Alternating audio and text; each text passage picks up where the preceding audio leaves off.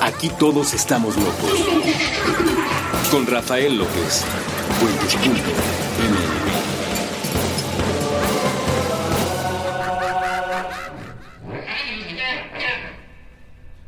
Hola a todos y bienvenidos una vez más a este podcast que se llama Supracortical.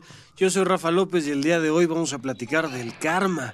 ¿Por qué vamos a platicar del karma? Pues porque desde un inicio que comenzamos con este proyecto, muchas personas nos empezaron a solicitar hablar un poco más como de esta perspectiva filosófica, religiosa que viene inmiscuida con supracortical. Ha sido un esfuerzo curioso porque por un lado no queríamos quedarnos en una perspectiva biologicista tradicional de la psiquiatría, donde habláramos de, ah, pues mire, le vamos a compartir los siguientes cinco eh, síntomas, si usted las tiene, entonces tiene depresión, por favor tome floxetina tres veces al día y, y vaya haciendo su testamento porque no va a salir de ahí o alguna cosa así. Y por otro lado, tampoco nos queríamos quedar como en la parte espiritual y de mm, ya saben, como del libro de autoayuda, de, pues échale ganas, tú haz tus decretos y entonces todo va a salir bien. Y quedarnos a la mitad de eso ha sido un esfuerzo muy interesante que creo que a ustedes les ha gustado, pero que seguramente muchas veces hemos quedado más de un lado que del otro. Bueno, y ahora nos vamos a aventar la, la puntada de acercarnos un poquito más a la perspectiva filosófica y religiosa que, tiene este programa. Eh, pero al final de cuentas, como siempre, vamos a tratar de aterrizarlo a cosas muy concretas, muy claras, muy lógicas. Y antes que nada, pues cuando, cuando hablas tú de un partido político, de una religión o de la felicidad, pues siempre te vas a topar con alguien que dice, no, es que eso no es cierto, ¿no? Entonces, si yo diera mis opiniones políticas, habría cientos de personas porque eh, afortunadamente ya hay cientos de personas que nos escuchan. Ojalá algún día eh, haya una manifestación de miles o millones de personas por algo que dije yo. Eso significa que miles o millones de personas nos han escuchado. Pero al menos habría algunas cientos de personas diciéndome, no, eso que opinas tú sobre la política no es cierto, eso que opinas tú sobre X o Y tema no es cierto. Si ya a la fecha de repente me equivoco con una letra o con algún término y ya me ponen ahí en el tweet que no puede ser que hayas este, utilizado mal este término que realmente significa otra cosa, lo cual agradezco muchísimo, especialmente cuando, cuando hacen críticas, las agradezco mucho. Entonces al hablar del karma, yo sé que me estoy metiendo aquí en camisa de once varas y por tanto quiero comenzar diciendo voy a hablar con toda la libertad y con toda la creatividad. Esto es solo una opinión. No me estoy declarando de ninguna manera un experto en este proceso religioso del budismo, ni mucho menos porque en más de una ocasión saldrá alguien diciendo, es que eso que estás diciendo sobre el budismo no es budismo,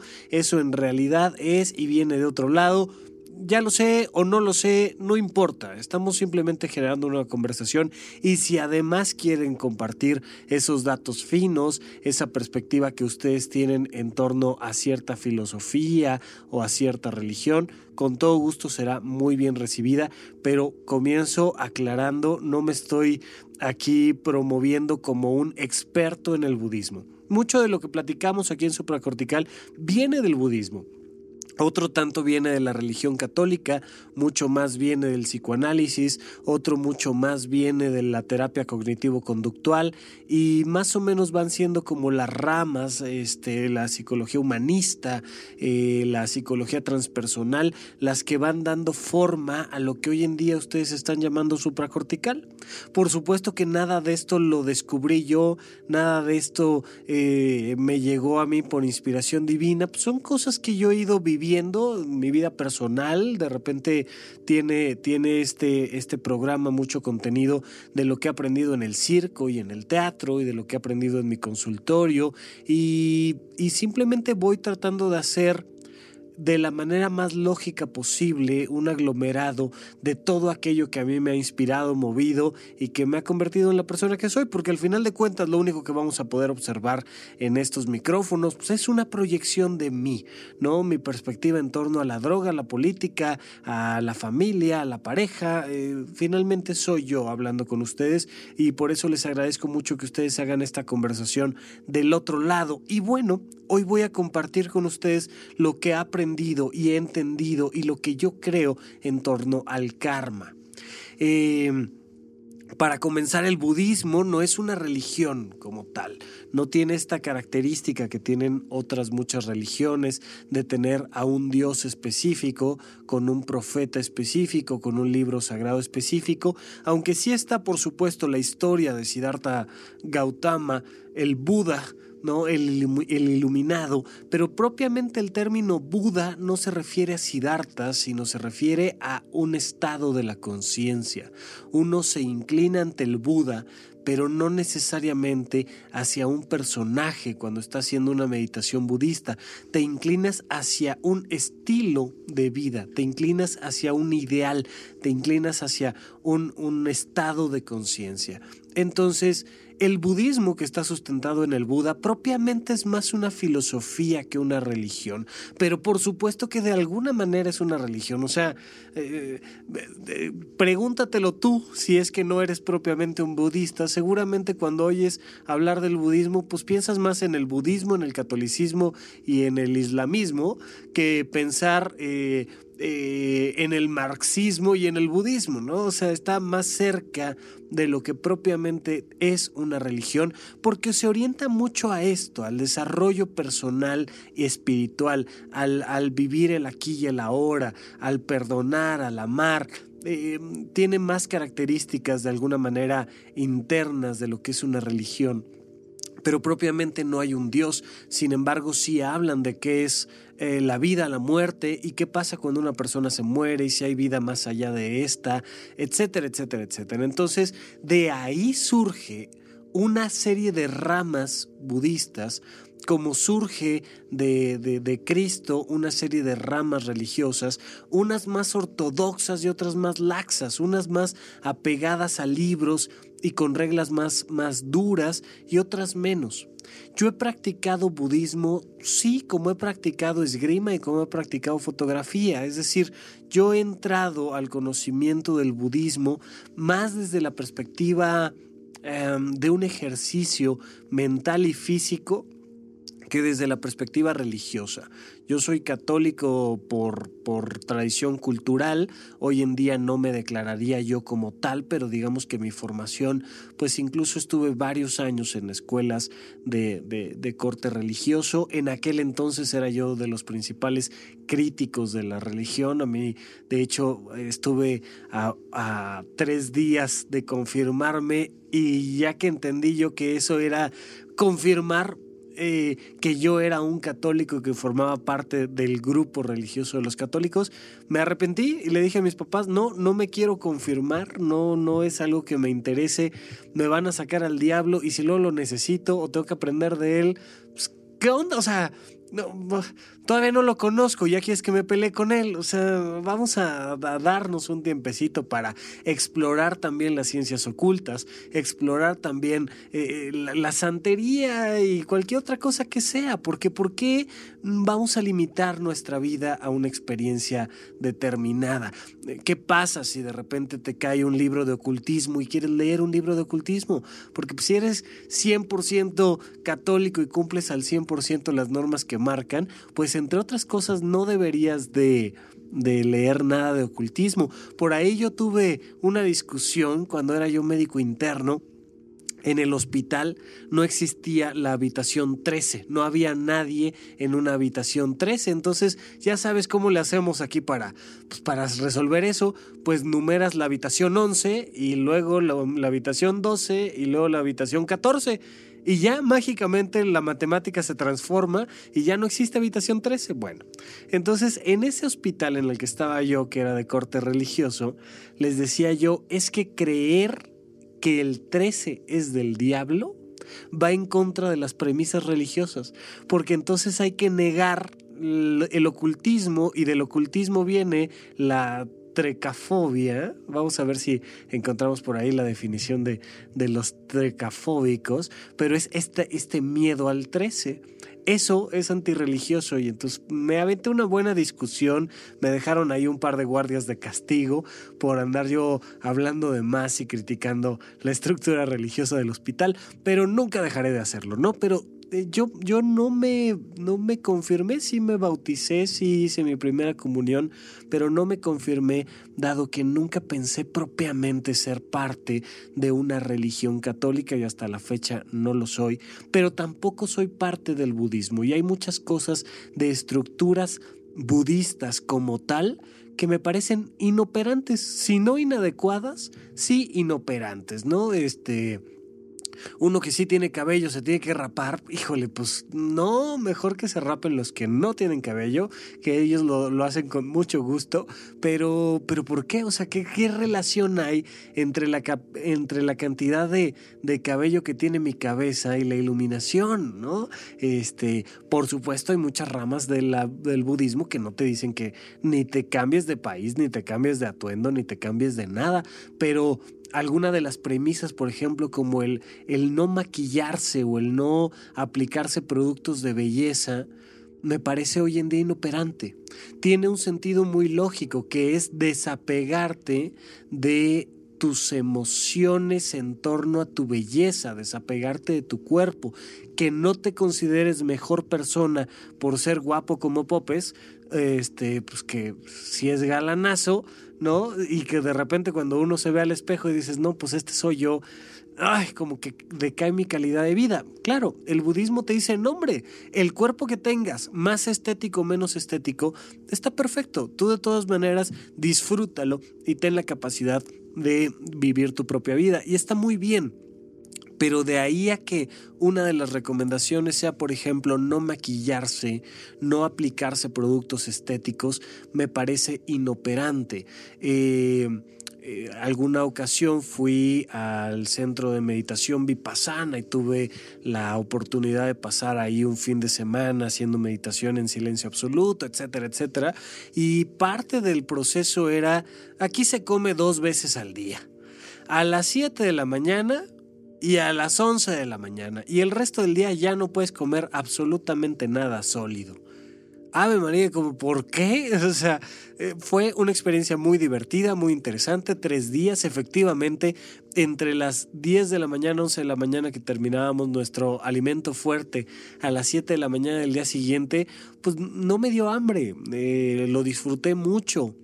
Pero como médico occidental me parece que es inadecuado hacer dos comidas al día y poner al páncreas a sufrir el resto de las horas y poner al hígado ahí a producir eh, glucógeno y glucagón y todo esto que se requiere hacer eh, de una manera, creo yo, fuera de ritmo. Creo que es mucho más lógico, esa es mi opinión como médico, eh, comer cinco veces al día y el budismo considera que esto es inadecuado, te, saca de la práctica, te saca de la concentración, estás utilizando energía para procesar los alimentos que deberías de utilizar para eh, encontrar la iluminación, lo que quiera que eso signifique, ya lo iremos platicando, pero, pero hay ciertas cosas, ¿no? que considero que no necesariamente son la almendra del conocimiento budista, que no son el elemento central.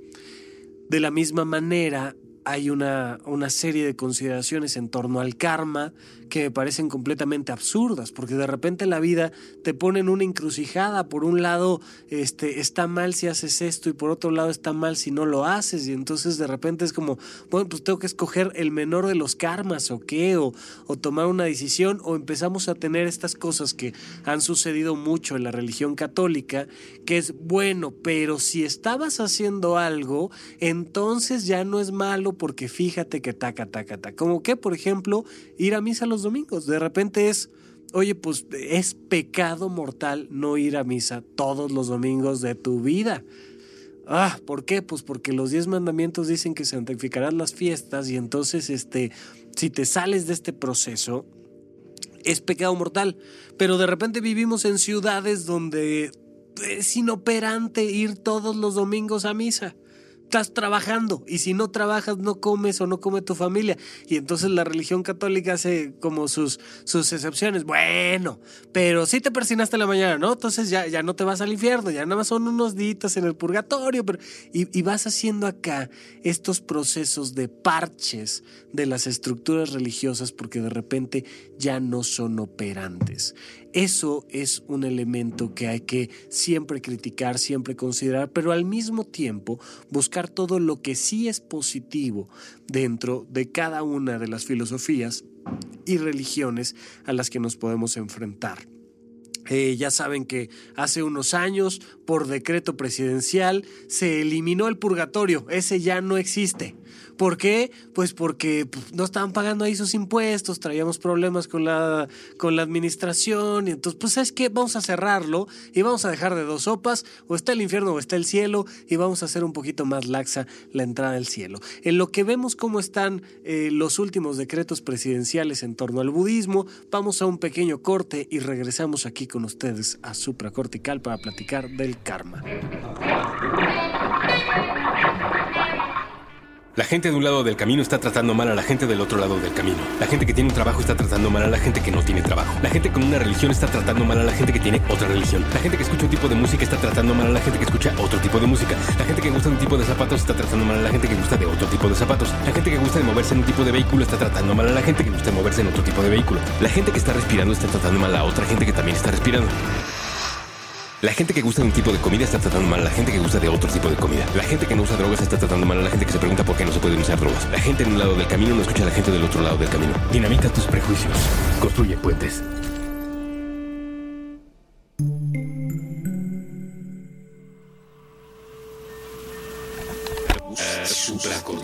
Estamos de regreso con ustedes. No olviden que pueden continuar esta conversación a través de arroba Rafa Rufus, si es que me quieren seguir en Twitter. Pueden escribir en la bitácora, que hasta ahorita creo que las llevamos más o menos este, al corriente. Eh, algunas más, algunas menos, pero, pero ya estamos contestando con un poquito más de celeridad, pero especialmente la conversación por Twitter se ha puesto bastante, bastante interesante y eh, con todo gusto vamos a, seguir platicando de pros y contras en torno a estos temas que siempre, siempre son un tanto delicados, pero que para empezar les quiero decir un poco de lo que estoy platicando el día de hoy. Se basa en tres libros muy interesantes el primero de ellos se llama Karma, Reencarnación y Liberación. El segundo se llama El fin del sufrimiento. Eh, en ambos casos me estoy ahorrando los autores, ya saben que lo pondré eh, siempre en la bitácora que pueden encontrar en puentes.me diagonal supracortical. ¿Por qué? Porque pues, uno de los autores, su, su apellidito lleva como más de 15 letras y varias H's y varias K's y varias T's que hace un poquito complicado eh, la pronunciación y mi, mi práctica del indie no es el mejor. Entonces, este, ¿para qué hago aquí yo el ridículo hablando? Ya saben, esta historia del Dalai Lama cuando le, le preguntaron por primera ocasión, eh, cómo lo vamos a presentar, ¿no? Porque pues, al Papa se le dice su santidad. Y entonces ya les dijo, pues mira, me vas a presentar como... Oiga, pero es un poquito impronunciable para mí. Entonces ponle su santidad, hombre, pues ya que, o sea, da exactamente lo mismo. Y entonces cuando se, se, le presenta al Dalai Lama, se le presenta como su santidad el Dalai Lama y es uno de los autores del tercer libro que es de su santidad el Dalai Lama y Paul Ekman, y el libro se llama Sabiduría Emocional. Paul Ekman, eh, este, este gran científico norteamericano, probablemente una de las figuras más importantes del último siglo en torno a la psicología, a las expresiones faciales. Él es el experto en emociones biológicas en Estados Unidos y afortunadamente él se llama Paul Ekman, ¿no? Está un poquito más fácil de pronunciar y además por nuestra cercanía con, con el habla anglosajona, pues me es un poquito más sencillo. Sabiduría emocional. Eh, es, un, es una cosa bastante interesante ver cómo Oriente y Occidente se ponen a hablar de emociones y se ponen a, a discutir si sí, si no y por qué. Y bueno, precisamente lo que ha tratado de hacer supracortical es un poco eso, la combinación entre el mundo de las emociones occidentales y el mundo de las emociones orientales, que son perspectivas completamente distintas, pero que a final de cuentas llegan a la persona. Un poco de ahí estoy sacando la información e insisto, un poco de, de mi propia vida, pero este karma es una palabrita que ha permeado muchísimo en nuestro mundo actual. El, más creyente de Tlaloc sabe qué demonios es el karma. Es, es, de los productos que nos ha mandado Oriente y así como la Coca-Cola ha llegado a todos los lugares, el concepto del karma también, ¿no? Es muy interesante y la mayoría de nosotros tenemos este concepto del karma como si haces algo malo, el universo te lo va a cobrar. ¿Quién sabe cómo le hace el universo para llevar las cuentas? Pero el universo te lo va a cobrar. No importa qué suceda donde estés, si es este de buenas o de malas, si tú le pisas un callo a alguien, alguien te pisará tus callos y en una de esas te los va a pisar más fuertes, porque aquí es donde vienen los, los primeros grandes miedos, ¿no? Y es algo que, que la religión católica trata de, infundirnos con el pecado. Y entonces si tú pecas, te vas a ir al infierno. Es una idea que ha caído un poco de la gracia de, de las grandes masas, porque la religión católica te dice, si no te portas bien en este plano, en el próximo te vas a ir al infierno. Y muchas personas han dicho, pues mira, de aquí a que me entero si realmente hay lugar para mí en el infierno del otro lado, porque con tanta gente que se ha muerto, a lo mejor ya ni siquiera me dejan entrar. Eh, pues mejor primero me porto mal aquí y, no y pues bueno pues vamos a ver de cómo nos toca vivimos aquí amablemente y además tiene la religión católica esta, esta otra herramienta que, que siempre es bueno considerar que es pero si en el último momento te arrepientes, todo bien. A ver, ¿dónde está la lógica? O sea, me puedo portar mal el 99.9% de mi vida y en el último momento portarme bien y me gano el cielo.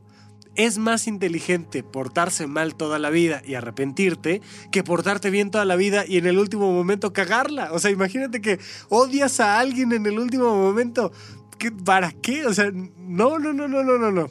Entonces, como no conviene mucho esta estructura filosófica, pues entonces ha permeado más la idea del karma, que es una especie de boomerang, ¿no? Tú haces algo malo y en esta vida algo malo te va a pasar porque como que todavía no entendemos muy bien este tema de reencarnar en cucaracha o no, o, si reencarnas o en quién reencarnas o en el Buda o no. Y entonces es como, bueno, mira, sea en esta vida o en la siguiente, pero probablemente en esta, lo que hagas mal te van a hacer a ti.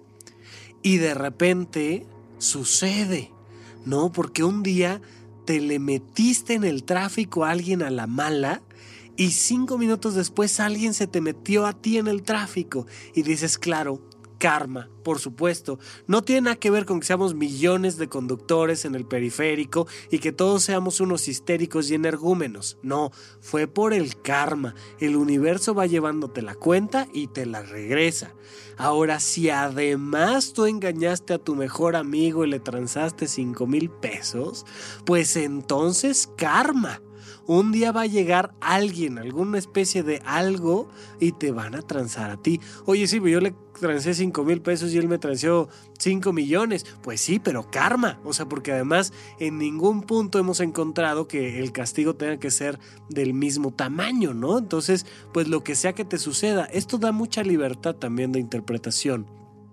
Porque entonces si tú le, le dijiste una grosería a tu mamá en la mañana, y en la tarde te fracturaste un tobillo, karma. O sea, no tiene nada que ver una cosa con la otra, pero, pero como que suena lógico, hombre, como que, nos parece un poquito más lógico que algo malo que hicimos se convirtió en algo malo que nos hicieron. Y, parte de esta premisa, eh, quiero marcarlo desde ahora, desde la perspectiva de supracortical, eso no es el karma hagas lo que hagas, te portes como te portes, te van a pasar cosas malas y no solo malas, terribles. Por ahí me estaban citando en Twitter el otro día, es una frase que a mí me gusta mucho. La vida tiene dos características. Por un lado es cara y por otro lado da cáncer. Tú vives suficiente tiempo y te va a dar cáncer. No importa si fuiste a misa todos los domingos o no importa si meditaste todos los días de tu vida, vive suficiente tiempo y te va a dar cáncer. Oye, pero es que yo además le construí casas con mis propias manos a los indigentes. Pues te va a dar cáncer, brother. O sea, vive suficiente tiempo y tus células en este proceso de envejecimiento se van a distorsionar. Si no te va a dar un infarto, te va a dar una gripa de miedo, o te va a dar cáncer, o te va a dar algo. Alguien te va a robar la casa, la cartera, eh, algún día te vas a romper un tobillo. Las cosas malas suceden. Acuérdense que lo decíamos desde programas iniciales con la lectura en frío. Yo les puedo leer en este momento el futuro y el presente y les voy a decir, tú o alguien cercano a ti está por vivir o ya vivió un cambio muy importante en sus vidas. Te aseguro que si lo analizas, me puedes decir, ay, Rafa es mago. No, simplemente que a todas las personas o les está por pasar o ya les pasó un cambio muy importante en sus vidas.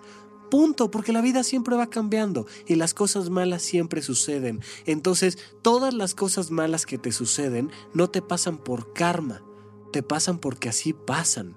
No ha habido una sola persona en el planeta Tierra que te pueda decir, no hombre, pues a mí como que no me pasó nada malo. Viví 100 años sobre el planeta Tierra, nací en un buen hogar, mis padres se amaron toda la vida, este, siempre saqué 10 en cada una de mis materias, además me hicieron exámenes extremadamente fáciles, cuando llegué al trabajo sabía perfectamente qué hacer con todo, nunca me encontré con un jefe horrible y terrible que me criticara, me casé con una mujer maravillosa que jamás en la vida me puso el cuerno, este, tuve dos hijos que ya nacieron como educados, o sea, desde el primer momento ya sabían cambiarse el pañal ellos solos, nunca me desvelaron. Y un día me morí porque, porque vino un ángel y me dijo, ya, ya te vas a morir. Y yo dije, bueno, pues órale, vaya, es buen momento. Y nunca me pasó nada malo. Eso no sucede, damas y caballeros. No hay ninguna persona cuya vida le haya ido perfectamente bien, ni a mí, ni a ti que me estás escuchando, ni a nadie. Y no se trata del karma, se trata de la vida absolutamente siempre la vida es con natural a las dificultades y a los problemas que tenemos todo el tiempo. Entonces, el karma, ¿por qué hacer un programa de supracortical en torno al karma? Porque hay algo muy interesante que sí entenderle al karma. Y lo primero que hay que entenderle al karma es que es una forma oriental, con sus bemoles filosóficos religiosos, de decirte que la vida genera consecuencias. La vida siempre, siempre, siempre genera consecuencias, ya sea desde la perspectiva física, donde ante toda acción vas a encontrar una reacción, si es mera física de movimiento newtoniano, pues la reacción va a ser opuesta al sentido inicial y de la misma intensidad de la acción inicial. Entonces, si tú avientas algo, ese algo va a sufrir las leyes mínimas de la física. Si tú caminas, vas a generar fricción en el piso y se van a desgastar tus zapatos. Pero además, ¿qué pasa si odias? ¿Qué pasa si discriminas? ¿Qué pasa si piensas mal de los demás? ¿Qué pasa si piensas mal de ti? ¿Qué pasa si vives con emociones negativas? Lo que va a pasar es karma. Es decir, va a haber una consecuencia de la misma intensidad y del mismo nivel. No por un karma emocional se va a generar un karma económico, no de primera instancia. Va a haber una reacción y respuesta emocional que eventualmente se va a convertir en un problema económico. Entonces, desde la perspectiva de supracortical, Existe el karma a nivel espiritual, biológico y social, pero siempre, siempre habrá que entenderlo como una consecuencia lógica de lo que estamos viviendo. Pero aquí viene la pieza importante y una vez que pongamos esta pieza importante iremos a un corte para regresar y platicar específicamente de este karma, que es el karma siempre tiene que estar orientado a tu calidad de vida personal el karma siempre debe de tener la pieza central en ti. No se trata de lo que va a pasar allá afuera, se trata de lo que te va a pasar a ti es que porque yo pensé mal de alguien, se llenó de pulgas mi perrito. No, eso no es karma, es parte de la vida. Pero vamos a ver qué sucede cuando ponemos esta pieza central que eres tú desde la perspectiva de las consecuencias. Es muy fácil entenderlo con acciones. Si no fuiste al examen, pues reprobaste. Karma, sí, por supuesto. Pues hubo una acción, hubo una consecuencia lógica y directa, claro. Pero ¿qué pasa? ¿Cuál es el karma de pensar mal? ¿Cuál es el karma de sentir mal? ¿Cuál es el karma de odiar, de tener rencor, de no perdonar a alguien? Es muy interesante cuando la gente de repente te dice, jamás lo voy a perdonar. Ok, vas a generar mucho karma y ahorita te voy a explicar a qué me refiero con mucho karma, pero una de las perspectivas centrales del budismo es a tus, a tus enemigos deséales lo mejor. ¿Por qué? Para evitar el karma. Precisamente para evitar el karma.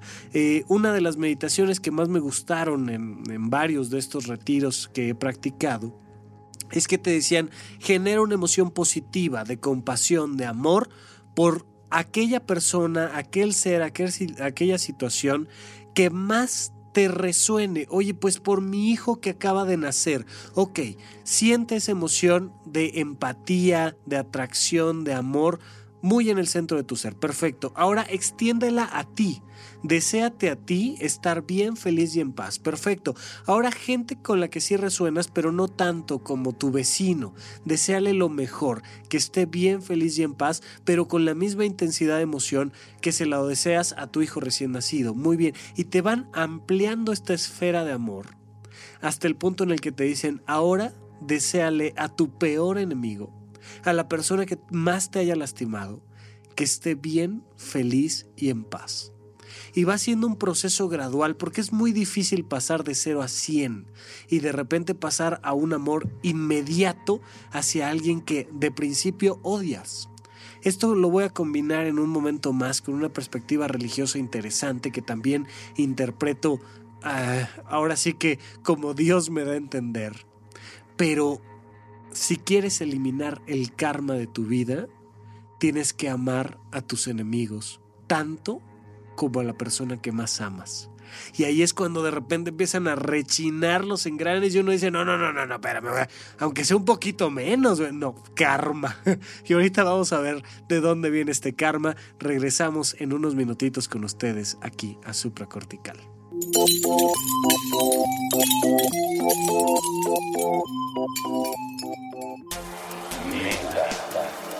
Cultura Pop 60 minutos con Evaristo Corona Volvo. Nuevo episodio de lunes a viernes a las 4 pm. MM.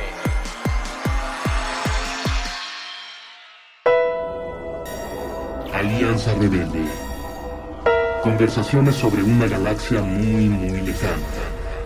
Nuevo episodio todos los viernes a las 9 pm. Con Julio Martínez Ríos, Boludo y Russo puentes.ml.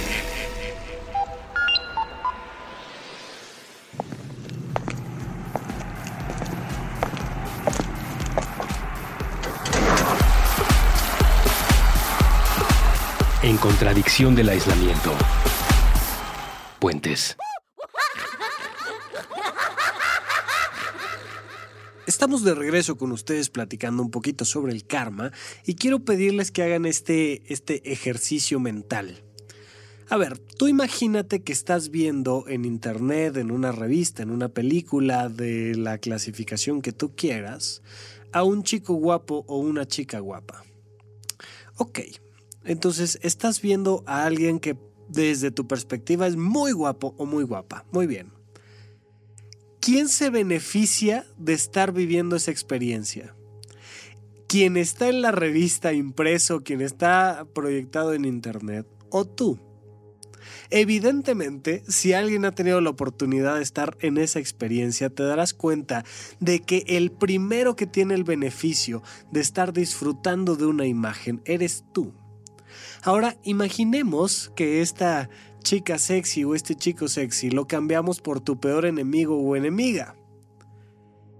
¿Quién está sufriendo esa experiencia? Tú. Y de repente dices, mendigo desgraciado que se muera, lo odio. Y el otro en Cancún, en una hamaca, o el otro en el cine, o el otro ni se entera. Nos gusta creer que, que al menos lo vamos a hacer estornudar a lo lejos, o al menos le, le van a zumbar los oídos. No, no pasa. De verdad que he convivido mucho con otorrinos y no tiene nada que ver una cosa con la otra. Pero quiero que entiendas una cosa. Cuando tú estás generando una emoción de odio hacia alguien, tú estás sufriendo en ese momento ese odio.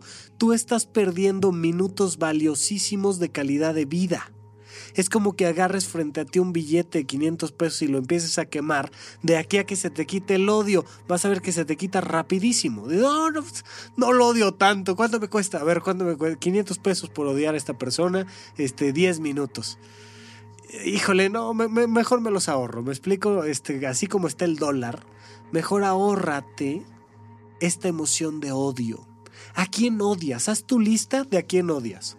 Eh, empieza por las personas más cercanas, así odio al imbécil este que deja la taza del inodoro arriba en mi casa y termina con Trump, ¿no? En medio de eso es una lista de todas las personas a las que odias y anota la cantidad de tiempo que te dedicas a odiarlos al día.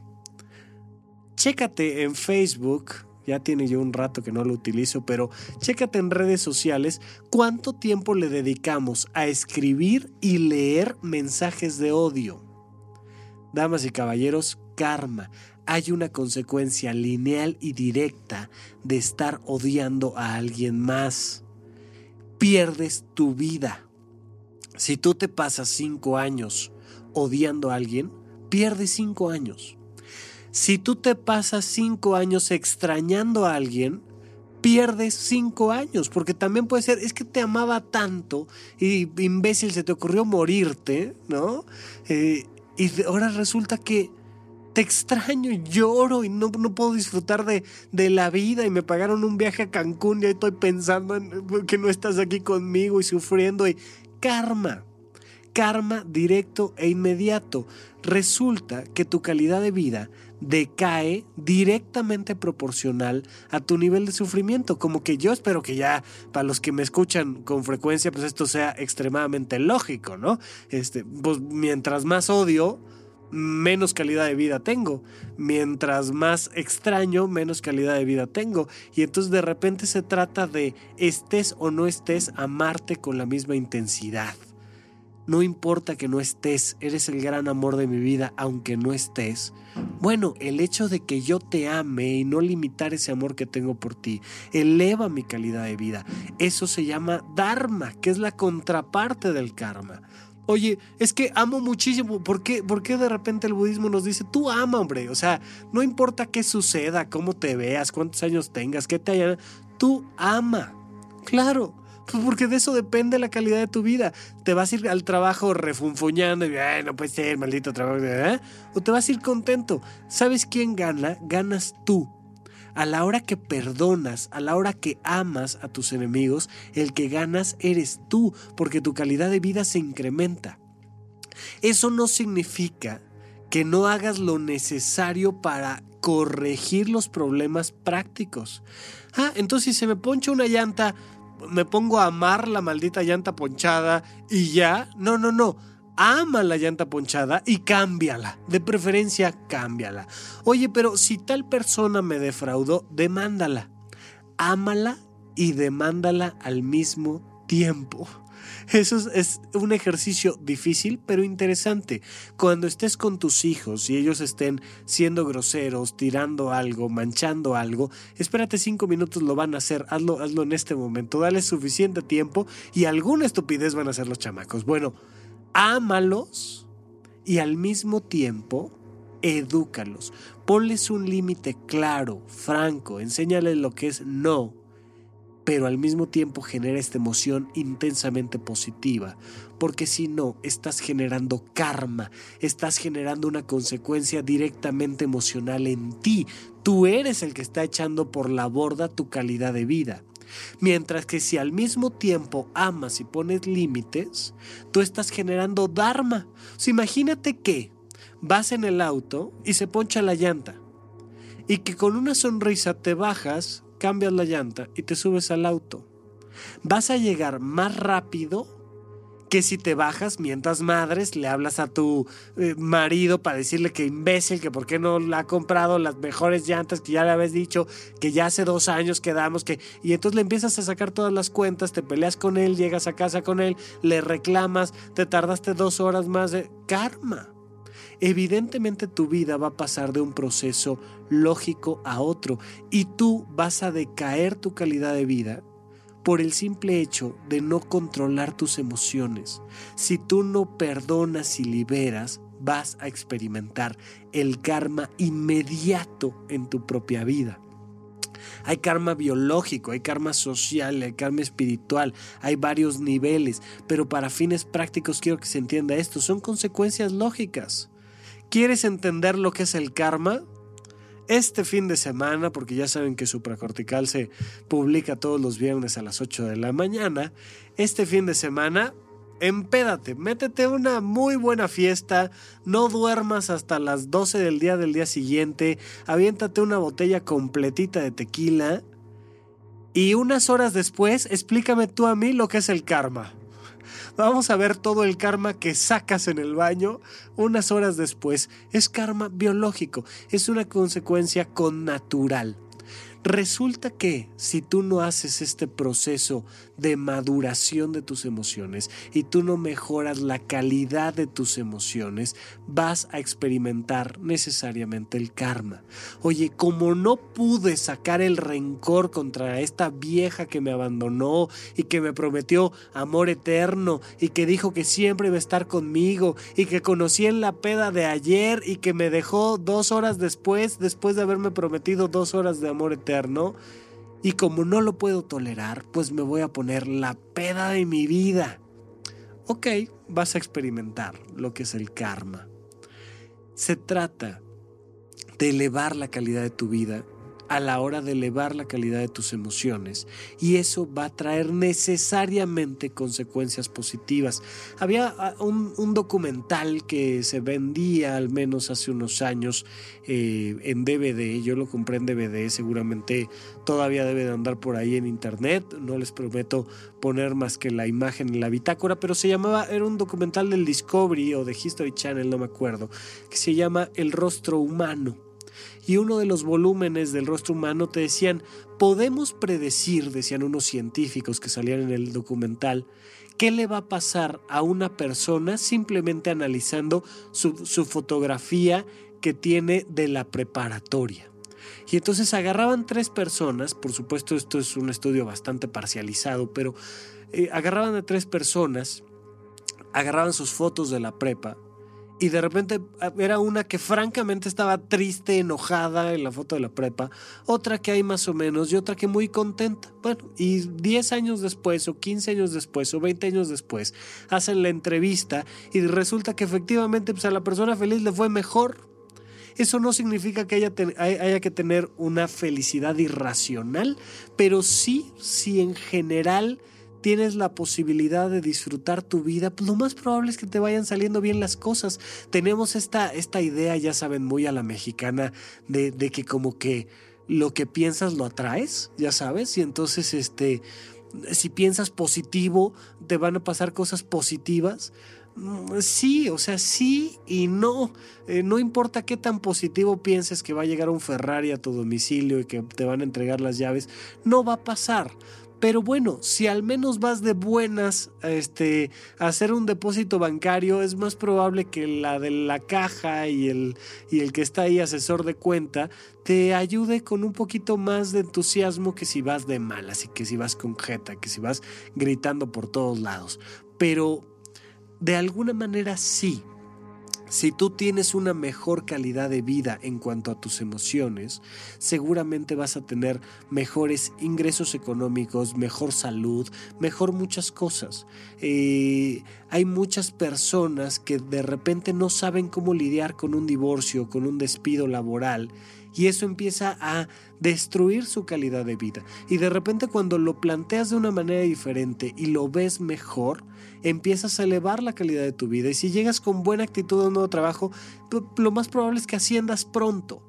Eh, hay una relación directa entre nuestra actitud en una entrevista de trabajo y la posibilidad de adquirir ese trabajo. Si llega una persona pesimista, se den o no se den cuenta los entrevistadores, lo más probable es que no la contraten. Si llega una persona con una buena actitud, en control de sus emociones, tranquilo, con una sonrisa, lo más probable es que lo contraten. Hay una relación directa en ello y entonces hay un karma social. Insisto, hay que mantenernos lo más lejos posible del concepto de esta, este karma irracional y de este positivismo irracional. No es, no es club de los optimistas, pero vamos a partir de esta noción. Si tú eres feliz, si tú sonríes para ti, por supuesto que tu vida va a ser mejor. Biológicamente en ese momento tu vida va a ser mejor y socialmente vas a tener mayores oportunidades. Pero además hay un proceso espiritual muy interesante.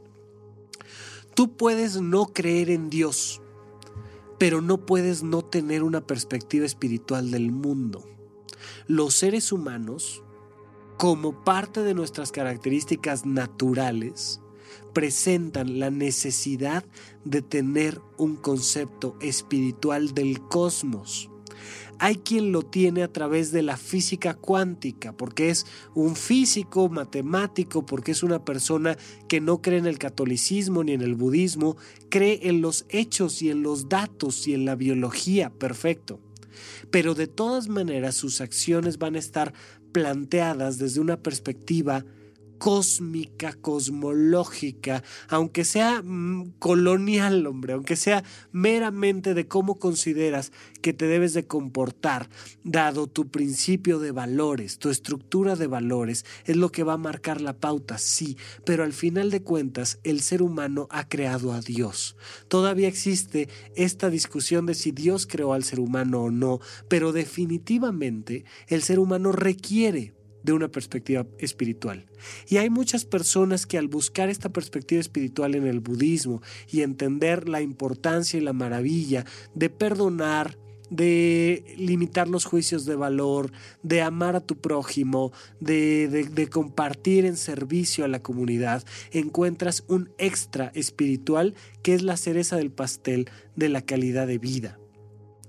¿Qué es lo más importante en torno al karma y cómo alejarse del karma y generar lo más posible dharma?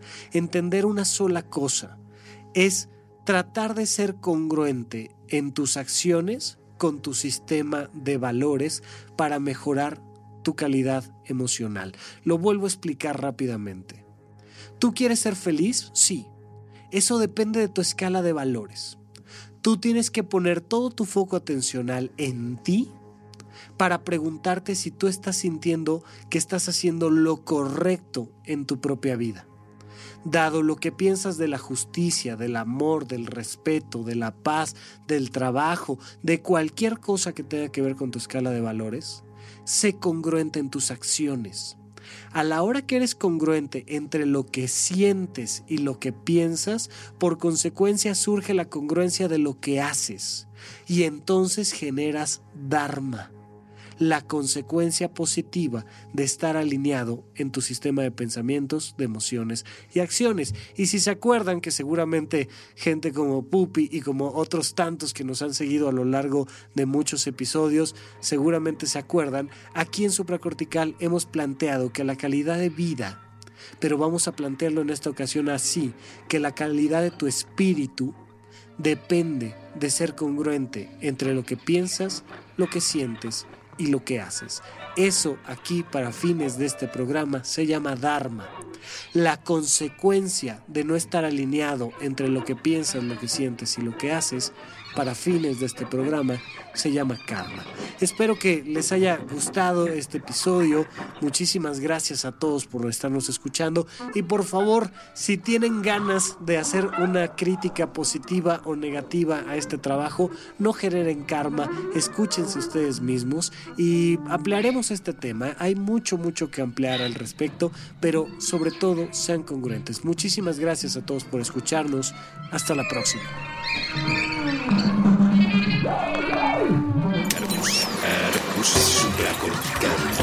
Aquí todos estamos locos. Con Rafael López.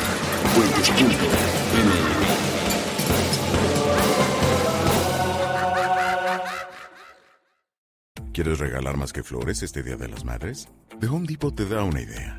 Pasa más tiempo con mamá plantando flores coloridas, con macetas y tierra de primera calidad para realzar su jardín. Así sentirá que es su día todos los días. Llévate tierra para macetas Bigoro por solo $8.97 y crece plantas fuertes y saludables dentro y fuera de casa. Recoge en tienda y sigue cultivando más momentos con mamá en The Home Depot. Haces más, logras más. Más detalles en homedepot.com diagonal delivery.